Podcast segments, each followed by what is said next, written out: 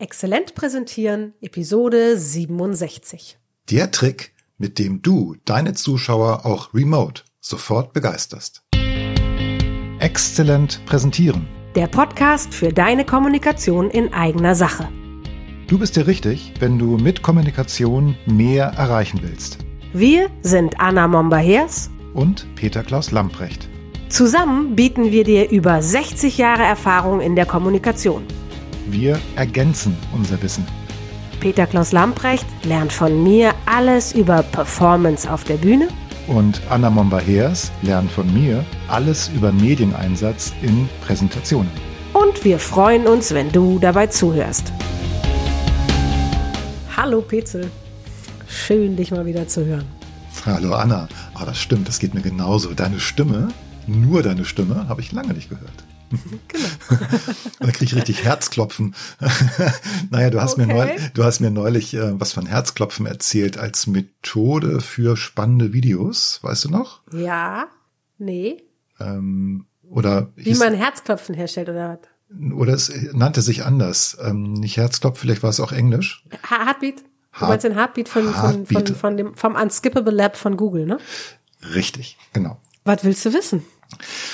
Ich habe das so verstanden, dass dieses Heartbeat-Prinzip, also irgendwie eine Methode ist, etwas, ja, also ein Video in diesem Fall, von Anfang bis Ende ansehen zu müssen. Also dass das so aufgebaut ist, Genau. dass du es nicht abbrichst oder überspringst. Genau. Also das Unskippable Lab von Google, das forscht daran, wie Werbung gemacht werden muss, damit sie vor einem YouTube-Film nicht geskippt wird.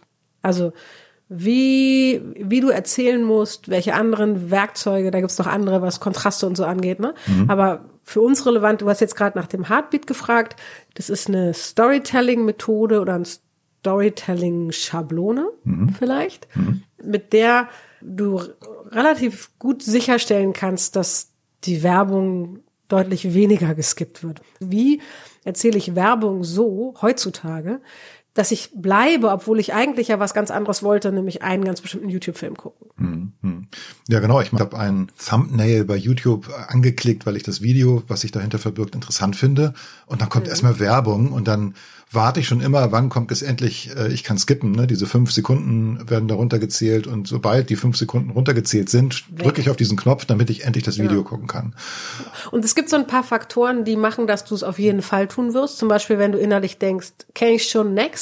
Also alles, was bekannt ist, gewohnt ist und so, sorgt auf jeden Fall dafür, dass du es skippst. Und wenn es langweilig ist. Hm, Stimmt, also gerade Spots, die ich schon kenne, die möchte ich mir natürlich nicht nochmal angucken. Genau. Und Spots, die so aussehen wie die, die ich schon kenne, natürlich auch nicht, klar. Ja. Das Spannende ist, wenn man sich diesen Gedankengang mal auf äh, Präsentationen anwendet. Und zwar sowohl remote als auch in real life. Sich klar zu machen, wie oft wir wahrscheinlich Anfänge machen, Ja. in denen du von vornherein dafür sorgst, dass deine Zuhörer, Zuschauer schon wissen, was als nächstes kommt. Ja. Und dann innerlich skippen. Ist das wichtig? Ne? Also muss ich aufmerksam sein oder kann ich zwischendurch Genau. meine E-Mail checken? Ja, genau, klar. Oder weil ich Sachen mache, die alle wissen, weil ich sage, was ich gleich tun werde, eine Agenda vorlesen. Ja. Oder weil ich so starte, wie ich beim letzten Mal auch schon gestartet habe. Oder mein Kollege gerade gestartet hat vor Mhm. mir. Also ein guter Weg, um Kollegen, Zuschauer auszuschalten, ist, es genauso zu machen wie alle anderen. Genau, das hatten wir bei Franz Hütter im Interview. Ne? Der, der Thalamus, glaube ich, der checkt, ist es neu, ist es anders, äh, was wir erleben. Genau. Und alles, was irgendwie neu und anders ist, könnte ja potenziell gefährlich sein. Und deshalb gibt es da so eine Art Alarmzustand. Aber wenn eben etwas nicht gefährlich ist, nämlich weil es genauso ist wie das, was wir schon kennen, dann macht sich Ruhe bereit. Genau. Und wir schalten uns im Zweifelsfall aus. ja, genau. Okay, verstehe. Also das heißt, du brauchst einen richtig guten Start. Okay, verstehe. Du brauchst einen starken Anfang. Diese Heartbeat-Schablone geht davon aus, dass du immer mit so einem Mega-Knall anfängst. Du kennst doch diese Defis, wie heißen die? Defibrillatoren. Defibri- Schweres Wort. Defibrillatoren, also diese Hochspannung, dieses komische Geräusch, was wir immer aus den Filmen kennen. So und dann irgendwann zack, wird das auf die Brust gesetzt und dann gibt's einen elektrischen Impuls und das Herz beginnt hoffentlich Genau. wieder zu schlagen. Das heißt, so einen Knalleranfang brauchst du, damit du Ja. denkst, boah, geil, das möchte ich weiter gucken. Super Bild. Okay. Danke, Pitzel. Okay. Genau so solltest du anfangen. Okay. Mit einem Defibrillator Knall. Okay, alles klar. Super, dann fängt das Herz an zu schlagen und dann geht Genau. das immer weiter. Genau, danach solltest du dafür sorgen, dass das genauso lebendig in deiner Geschichte weitergeht, wie so ein Herzschlag auch ist. Der ist Ja. nämlich nicht regelmäßig. Also kein Metronom, Tick, Tack, Tick, sondern schon dumm, dumm, dumm, aber auch mal schneller, mal langsamer und so. wie so ein lebendiger Herzschlag, ne? Jeder Arzt würde, wenn er dich abhört, sich so anfangen, Sorgen zu machen, wenn dein Herzschlag absolut gleichmäßig wäre. Unser Herzschlag ist etwas Lebendiges, was sich immer wieder anpasst an, an jede nächste Sekunde. Es wäre ja auch vorhersehbar, ne? Also wenn, wenn der Rhythmus exakt Genau. gleichmäßig ist, immer auf die Eins, zack, zack, das wäre eben auch vorhersehbar und dann auch schnell langweilig. Das ist der Takt. Ja. Gleichmäßig ist dann Takt. Ja. Rhythmus ist was Lebendiges. Und Okay. Mhm. genau mit solch einem lebendigen Rhythmus solltest du deine Geschichte erzählen, deinen Vortrag. Und selbst wenn du Daten vermittelst, solltest du das so tun. Genau, und dann hast du ja auch diese Freude. Also beim Rhythmus ist es ja so schön, wenn du dann irgendwie merkst, oh, ich hab's, dann machst du dann auch diesen Hüftschwung und der passiert dann synchron mit dem Hüftschwung der anderen, dann ist das ein total super Gefühl. Und dann kommt die nächste Bewegung, die wieder ein bisschen anders ist und dann musst du auch erstmal, wie geht das jetzt? Ja, und dann bist du dabei und schon sind die 20, 30 Sekunden um und du hast den Spot bis zu Ende geguckt. Ja, okay. verstehe. Genau, einen Spot bis zu Ende guckt oder bist die ganze Zeit beim Vortrag dabei geblieben Ja. und wolltest wissen, was als nächstes kommt und wie es weitergeht und welche Zahl als nächstes genannt wird. Genau. Und was war nochmal die Antwort auf die Frage, die ganz zu Beginn gestellt wurde? Genau. Genau, Ja. mit sowas könntest du es beenden. Also ne, das, das eine ist der starke Anfang, ein lebendiger Rhythmus in der Mitte und dann aber auch ein starkes Ende. Mhm. Und zum Beispiel darüber, dass du am Anfang eine Fragestellung aufmachst über einen Knaller und diese Frage am Ende beendest. Mhm. Vorm wie auch immer gearteten Call to Action zum Beispiel. Also das sind im Prinzip dann diese drei wichtigsten Komponenten beim Heartbeat. Also du brauchst einen Genau. super starken Einstieg, der Hammer, Knall für den Anfang. Dann brauchst du äh, einen Mittelteil, der dynamisch, lebendig, rhythmisch ist, dass du Genau. dabei bleiben möchtest. Du wirst getrieben auch so ein bisschen von dem Rhythmus. Und am Ende brauchst du ein, ja, ein Ende, ein Call to Action bei Werbung natürlich. Ne, da sollen wir ja irgendwas machen, vielleicht kaufen. Nicht nur bei Werbung. Ja, ja, auch bei einer Präsentation. Da möchte ich ja auch, Bei- dass etwas anders ist eigentlich. als vorher. Ja, genau. Warum soll ich mich da vorne hinstellen, wenn es nichts bewirkt? Also wenn ich einfach nur abliefern muss, was jemand anderes schon vorbereitet hat, gibt es. Hm, Wissen wir alle, wie unangenehm es ist, das angucken zu müssen. Es gibt, geht bis zum Fremdschämen bei mir. Ja, gut, aber unsere Hörerinnen und Hörer möchten immer etwas bewirken mit ihren Präsentationen. Das Genau. weiß ich genau. Ich auch. Genau. Und wenn ich etwas bewirken will, dann ist es eben spannend, es mir vorher klar zu machen. Was genau möchte ich, dass nachher bei meinen Zuschauern und Zuhörern anders ist als vorher und zu gucken, dass mein Call to Action darauf einzahlt. Dann muss ich ihn auch gar nicht als Call to Action formulieren. Da muss ich nicht sagen, und jetzt müsst ihr das machen, sondern ich sorge dafür durch den, durch mein Knallerende, dass das sich auf jeden Fall herstellt. Wie finde ich denn so starke Anfänge? Also ich meine, ich habe ja nicht immer ein Defi dabei. Also ich meine, die hängen zwar überall rum, aber, aber wie, wie, wie finde ich denn starke Sehr Anfänge? lustige Vorstellung. Ich habe übrigens immer mein Defi dabei, damit ich meine ganzen Zuschauer und Zuhörer immer erstmal wach mache.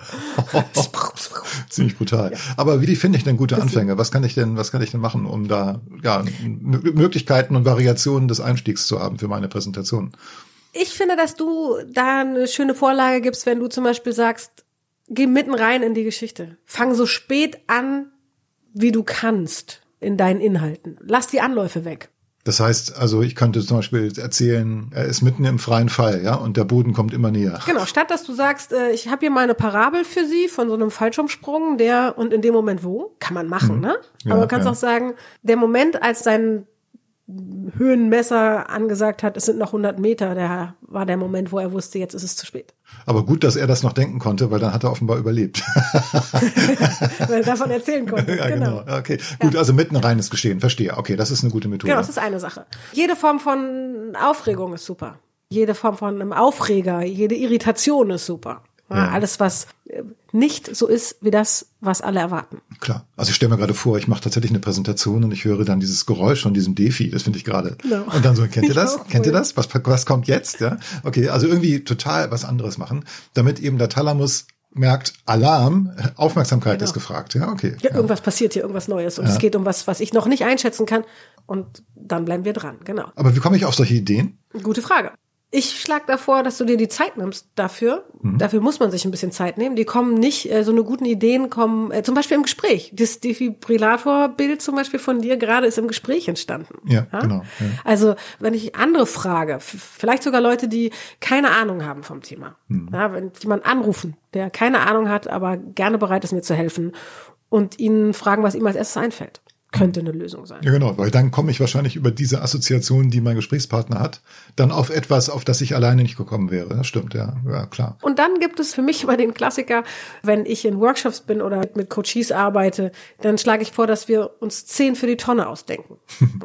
also das ist eine Technik aus dem Witzeschreiben ja. von früher. Und wenn man so zu irgendeiner, wenn man so Lines für, für Stand-Upper schreiben muss, die so daily unterwegs sind, hm. dann nimmt man Themen des Tages und die sind nicht per se lustig. Und wenn ich dann so ein Thema nehme, was immer das ist, Abwrackprämie ist mhm. nicht per se lustig, mhm. ja, mhm. aber immer mal wieder aktuell. Mhm. Wie komme ich jetzt zu einem Witz dazu? Indem ich mir erstmal den Kopf, mir die Freiheit mache, mir jeden Müll auszudenken, den ich mir ausdenken kann. Das Werkzeug heißt 10 für die Tonne ja. und beinhaltet, dass ich mir immer zu jedem Thema Abwrackprämie zum Beispiel zehn lustige Sachen ausdenke, von denen ich aber von vornherein weiß, die sind völlig okay, wenn die alle Müll sind. Das heißt, ich setze mich nicht unter den Druck, jetzt sofort gleich im ersten oder zweiten Versuch den Einstieg zu finden, sondern ich schreibe drauf los und weiß, die sind für die Tonne. Ich weiß einfach, ich, ich sage mir, ich mache zehn für die Tonne. Zehn blöde Geschichten über Abwrackprämien für die Tonne. Und dann habe ich zehn Einstiege für die Tonne geschrieben. Was mache ich dann damit? Äh, meistens merkt man nach, äh, weiß ich, vier, fünf, sechs, sieben, ja. fangen an, die Ideen gut zu werden. Ja.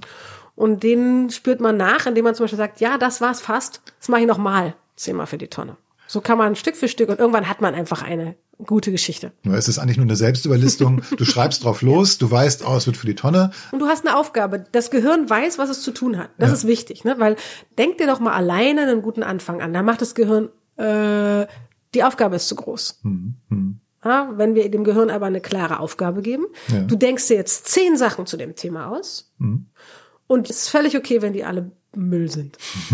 Dann weiß das Gehirn genau, was es tun soll. Was nicht heißt, denk dir bescheuerte Sachen aus, sondern ja. denk dir zehn Sachen aus, von denen es völlig okay ist, wenn die für den Müll sind. Also das werde ich ausprobieren. Das ist auch eine gute Methode, um meinen Perfektionismus, der mich ja immer wieder mal ja. befällt, auszutricksen.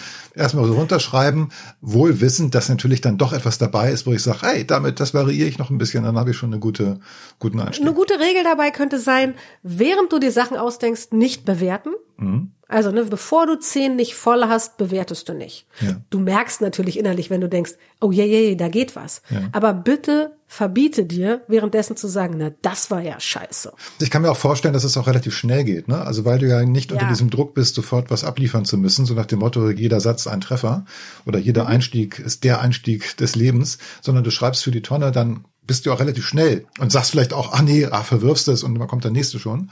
Und dann bist du, glaube ich, relativ schnell dabei und hast dann ein wirklich tolles Material, mit dem du arbeiten kannst. Ja, super. Genau. Und wenn du dann etwas dabei hattest, was vielleicht so fast gut war, mhm. dann kannst du das auch als Grundlage nehmen, um daraus noch mehr zu machen. Ja. Und möglicherweise ist der ja auch schon richtig gut. Genau. Musst den nur nachfeilen oder so. Also eine gute, wichtige Zusatzregel ist bewerten mhm. später. Während du die zehn Dinge dir ausdenkst, ist bewerten verboten. Okay, prima. Danke. Also da habe ich jetzt wieder was zu tun. Mal mit 10 für die Tonne Ball rumzuspielen, was auszuprobieren. Okay. Also was ich ganz schön finde an diesem Heartbeat, oder ich habe ja am Anfang Herzklopfen gesagt, ne? Also das ist ja so ein Motto. Also du, du ein Motto für fesselnde Präsentationen. Ne? Es geht darum, deine Zuhörer zu fesseln mit einem starken Einstieg. Defibrillator hat ja auch was mit dem Herzen zu tun. Und dann brauchst ja und dann brauchst du halt diesen richtigen Rhythmus, diesen lebendigen Rhythmus, der dich ständig aufregt im positiven Sinne, ja, also dass du immer dabei bist, dass du immer so leicht im positiven Sinne alarmiert bist und dabei bleibst. Tolle Sache, ja. kann ich mir gut vorstellen. So ist es. Okay, prima. Gut. Danke, wieder was gelernt, Anna. und jetzt weiß ich auch, warum ich immer Herzklopfen habe, wenn ich mit dir spreche. Wie? Weil ich den Anfang unserer Gespräche so aufregend gestalte, indem ich zu spät komme, hm. Kaffee verkippe, meine Kinder im Hintergrund noch schreien? Na, weil es einfach abwechslungsreich ist, mit dir zu sprechen. Liebe Zuhörerinnen, lieber Zuhörer, ich hoffe, wir konnten dir Lust machen, deinem Publikum von jetzt an Herzklopfen zu bereiten und zu fesseln.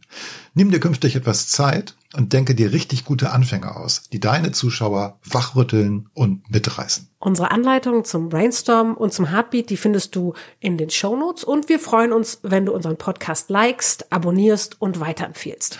Und wenn du noch andere Themen, Wünsche, Fragen oder Ideen hast, die du uns mitteilen möchtest, dann schreib uns in die Kommentare auf unserer Homepage unter dem Podcast oder auch in die LinkedIn-Gruppe. Das verlinken wir aber nochmal in den Show Notes. Und wir, liebe Hörerinnen und Hörer, wir hören uns dann in zwei Wochen wieder. Bis dann. Tschüss. Tschüss.